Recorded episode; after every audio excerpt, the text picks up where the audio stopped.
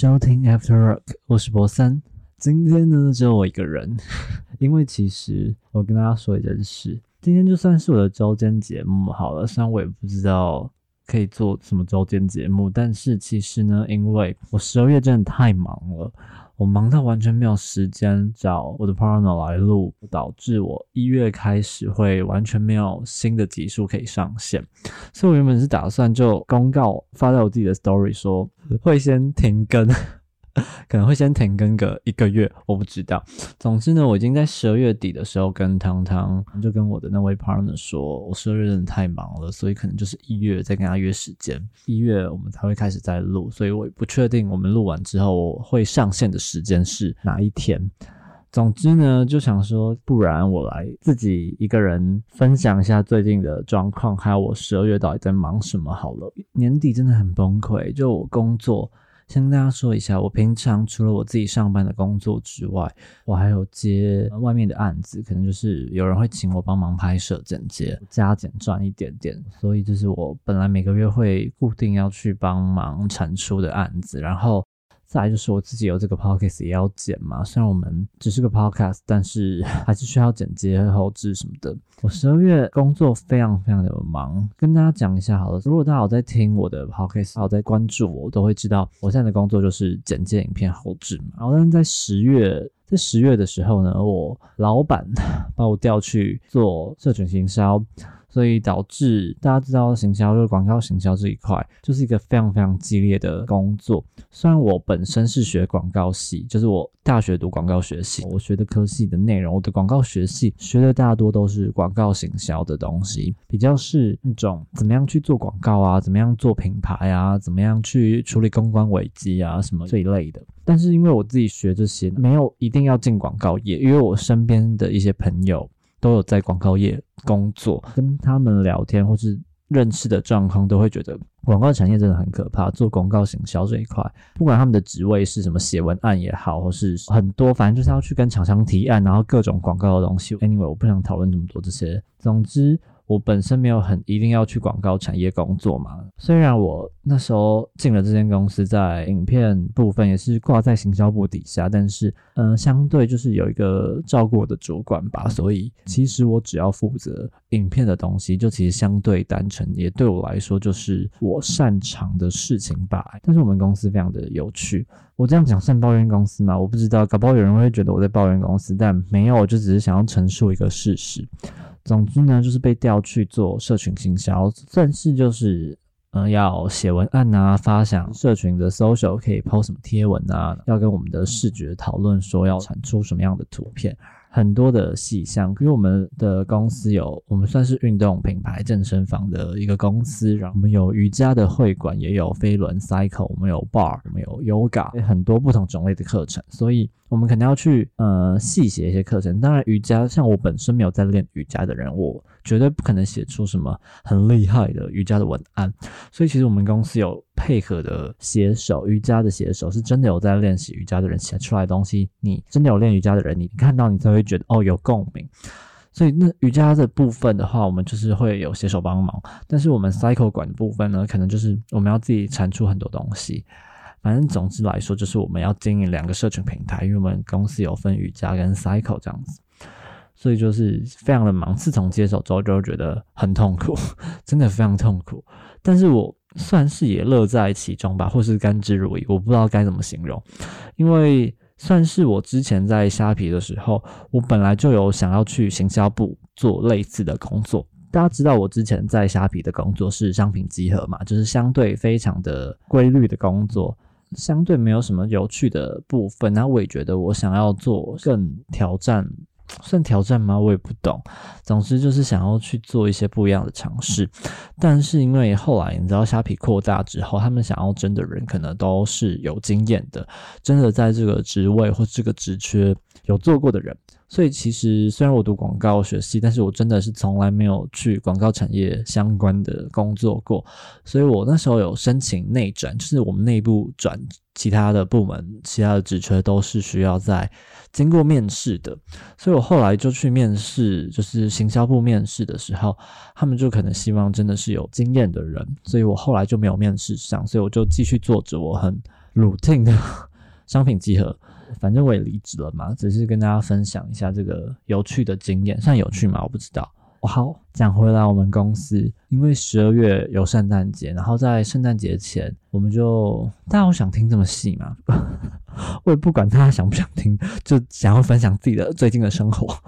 十二月因为圣诞节嘛，我们就有很多的主题课，所以呢，就是忙很多主题课的东西啊，然后一堆有的没的的 po 文也好，影片啊处理，然后像是有时候公司有什么需要影片拍摄。或是后置的简单的，或是算简单吧，就是有时候因为还是会需要有影片的东西产出嘛，所以有时候还是需要我协助，所以我还会帮忙，就是产出影片啊，剪接一些可能教学影片或是一些课程的介绍那种，很复杂，也很不知道该怎么分享。总之呢，大家如果在这边工商时间一下，好，如果大家想要看一下我们的社群。经营的怎么样？虽然我觉得经营的不怎么样，因为我觉得经营社群非常非常的难。我也不是要跟大家说我多厉害或是我多糟糕，而是我们公司的社群可能是因为相对于其他的社群平台来说，不是那么好切入，或是不是一般大众可能可以去接触到的。我不知道，像是 KKBOX 或是 Netflix。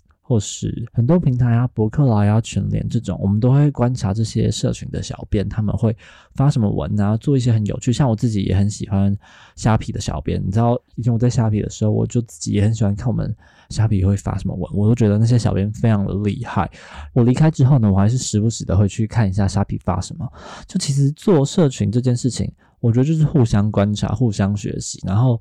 真的可以从他们的点子觉得哦，很佩服现在的小编。真的，如果大家有在做一些相关的事情，或是不管你有没有在做，你只要看到一些很有趣的发文，有一些梗图梗文，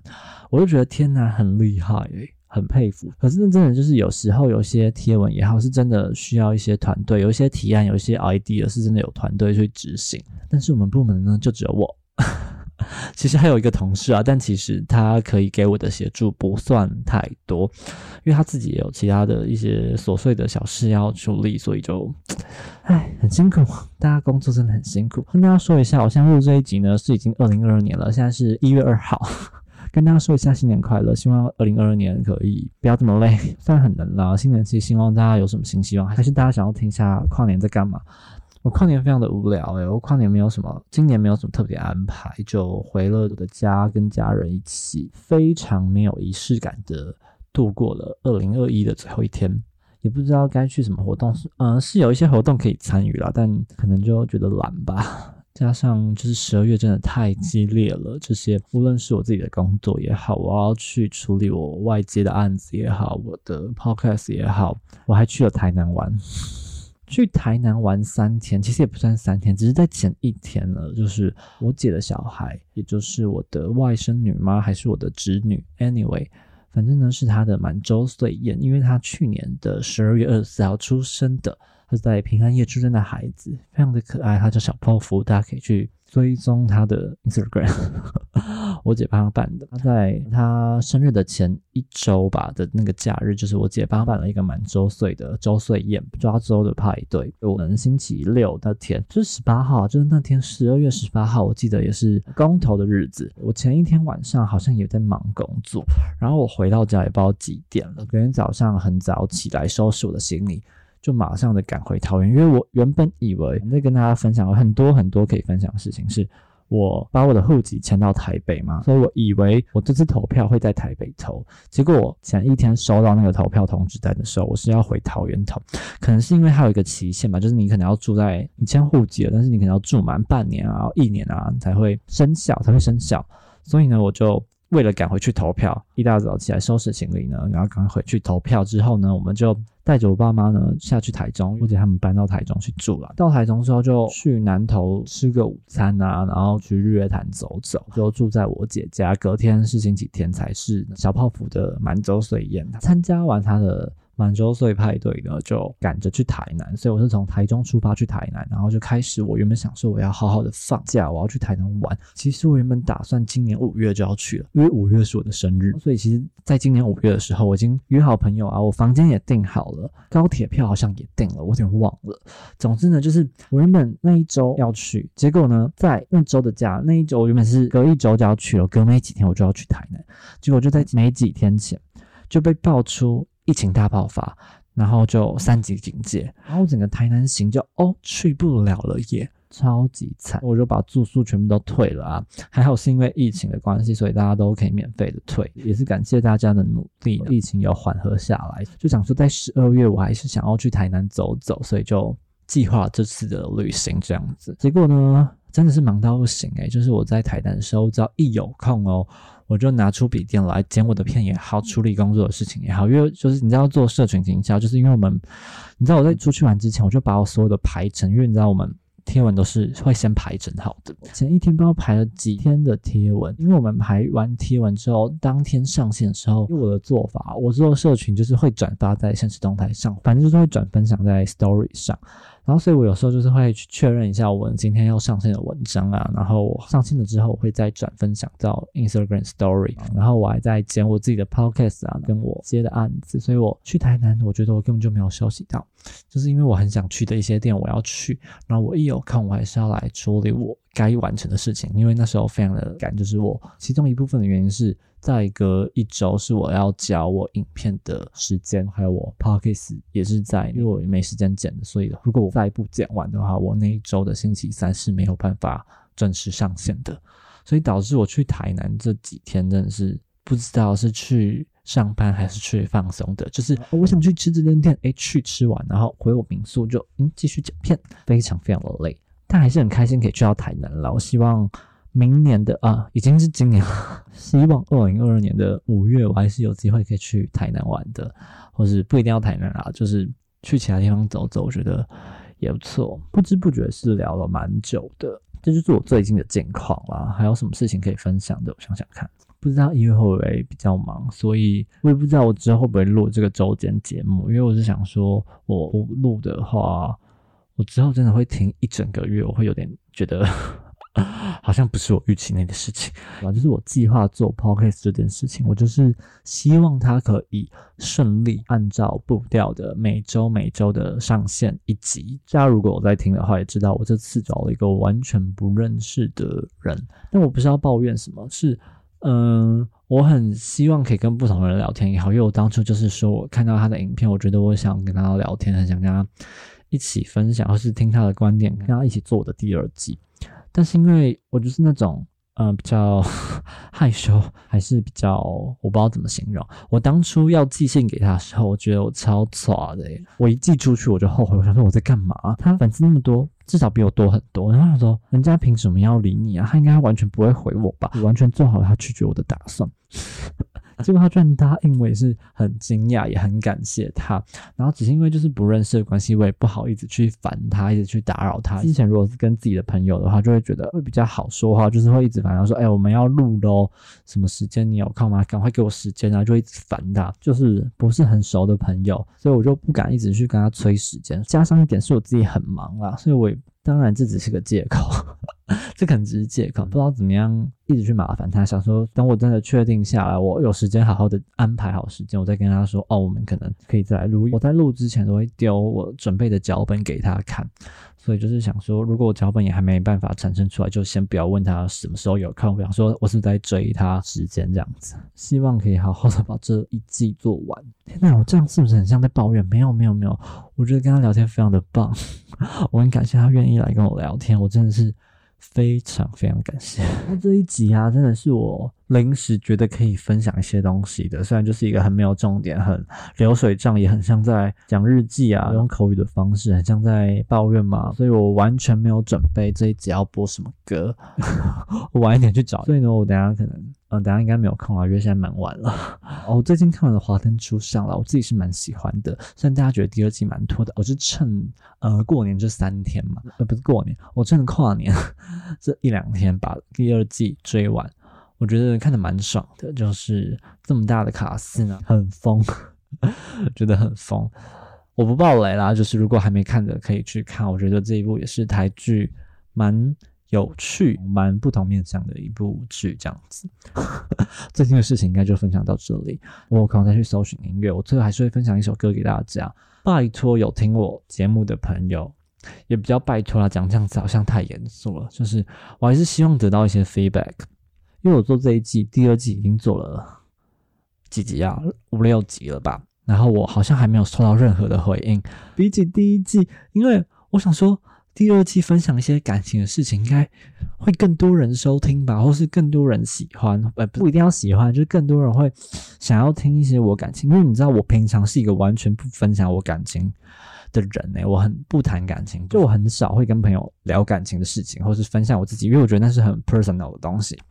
所以我不太会分享。所以我想说，我聊这些内容，可能聊一些情爱啊、八卦的东西，可能会会更多，会吸引到更多人。我不知道我的预期啦，但也没有诶。我看后台数据也没有比较高，完全没有比较高。这是一点，再就是也没有完全没有人给我一些回应，因为至少我做第一季的时候，可能聊职场、聊工作，还有一些回应给我，虽然也是少少的，但至少有在做前面一两集、两三集就已经有人回应给我，可能一两个而已，但我就觉得哦，至少有人给我回应。但这一季到目前为止完全没有什么回应，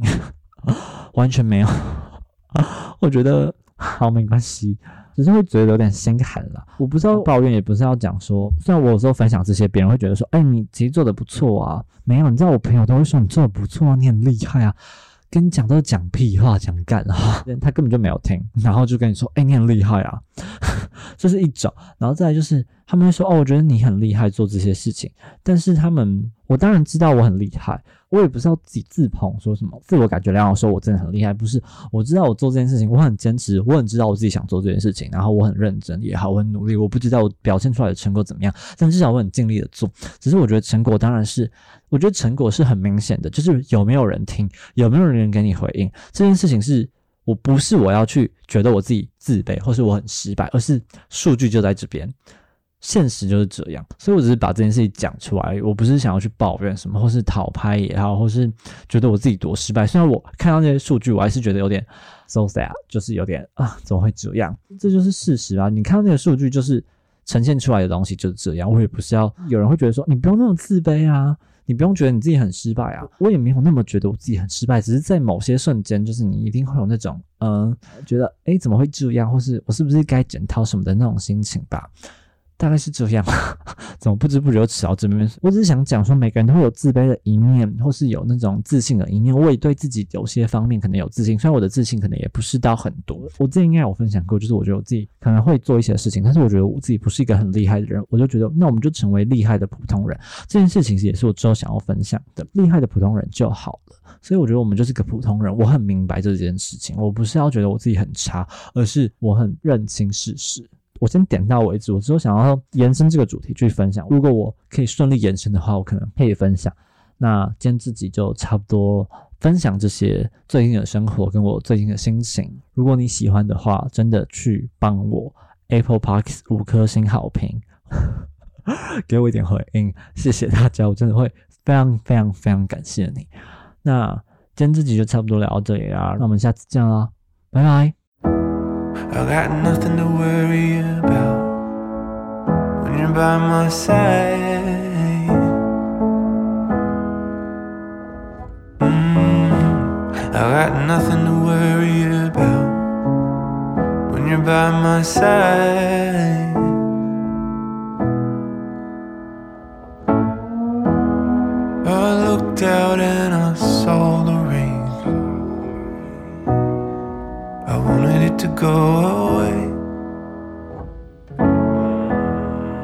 Felt the weight of it all come down. I braced from the deafening sound.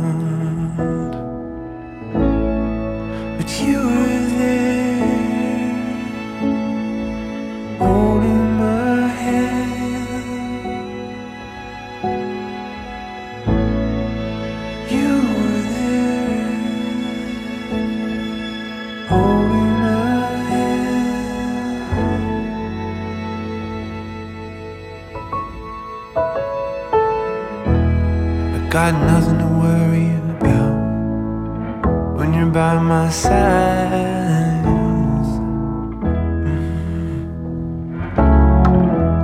I got nothing to worry about when you're by my side.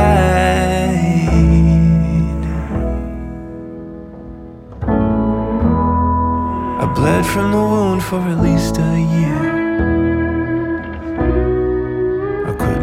Myself up.